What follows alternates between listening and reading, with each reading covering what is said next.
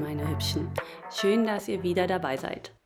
Wir starten auch direkt mit der sechsten Folge. Wir verstehen manchmal nicht, was in unserem Leben los ist. Wir vertrauen, warten, hören den Menschen zu, hören uns selbst zu und naja, die Antwort, sie kommt trotzdem nicht. Ich habe mal einen super schönen Text gelesen von Melody und den habe ich für euch ins Deutsche übersetzt. Sie sagte so etwas wie, ähm, wir müssen verstehen, dass wir genau da sind, wie wir sein müssen, auch wenn sich dieser Ort unangenehm anfühlen mag. Unser Leben hat Sinn und Richtung. Wir werden verändert, geheilt und transformiert auf Ebenen, die tiefer sind, als wir uns vorstellen können. Wir können friedlich werden.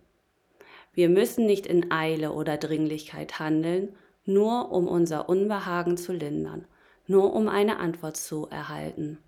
Wir können auf eine klare Richtung warten. Die Antwort wird kommen und sie wird uns den Menschen um uns herum gut tun. Ich fand es total schön, diesen Text zu lesen, weil ich finde, wir wollen mittlerweile immer alles sofort haben und sofort handeln. Und das muss nicht sein. Du hast alle Zeit der Welt.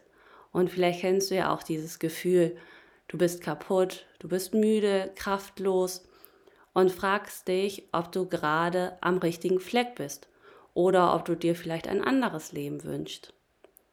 Vielleicht kennst du dieses Gefühl, du möchtest ausbrechen, weißt aber auch nicht wie, weißt auch nicht, ob es dann besser wird.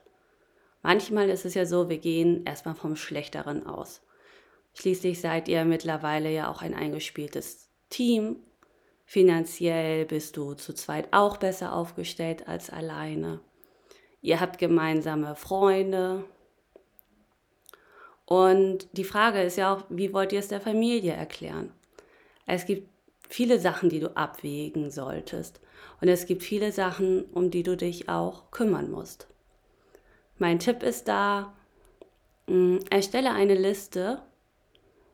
Sie kann dir bei der Entscheidung vieles abnehmen, ob du dich trennen möchtest oder bleiben möchtest. Auf der einen Seite sollten alle Gründe stehen, die für eine Trennung sprechen. Auf der anderen Seite sammelst du, was für die Partnerschaft spricht. Und dann schaust du, was bleibt unter dem Strich stehen auf welcher Seite stehen mehr Gründe? Was für eine Trennung sprechen würde. Zum Beispiel, ähm, es gibt täglich neue Streitereien. Die eigene Beziehung ist kein Halt mehr, sondern nur Stress. Oder du hast es nicht eilig, von der Arbeit nach Hause zu kommen. Oder du besprichst die Probleme lieber mit Freunden statt mit dem eigenen Partner. Ich finde, das sind deutliche Anzeichen dafür, dass die Beziehung nicht mehr auf einem guten Fundament steht. Kommt dann noch hinzu, dass du ständig am Partner herumnörgelst, du nur noch seine Fehler siehst und du deinen Partner vielleicht auch nur noch verletzt, dann ist das ein deutliches Anzeichen dafür, dass die Gefühle für deinen Partner nicht mehr so positiv sind. Vermutlich gibt es dann auch keine Nähe oder Geborgenheit mehr in eurer Beziehung. Ein Anzeichen für ein kaputtes Fundament einer Beziehung ist auch, dass man seinem Partner nicht mehr vertrauen kann. Für eine Trennung spricht natürlich auch, wenn der Partner gewalttätig ist oder die Familie durch Alkohol oder Drogensucht zerstört. Du solltest dich in einer Beziehung niemals respektlos behandeln lassen.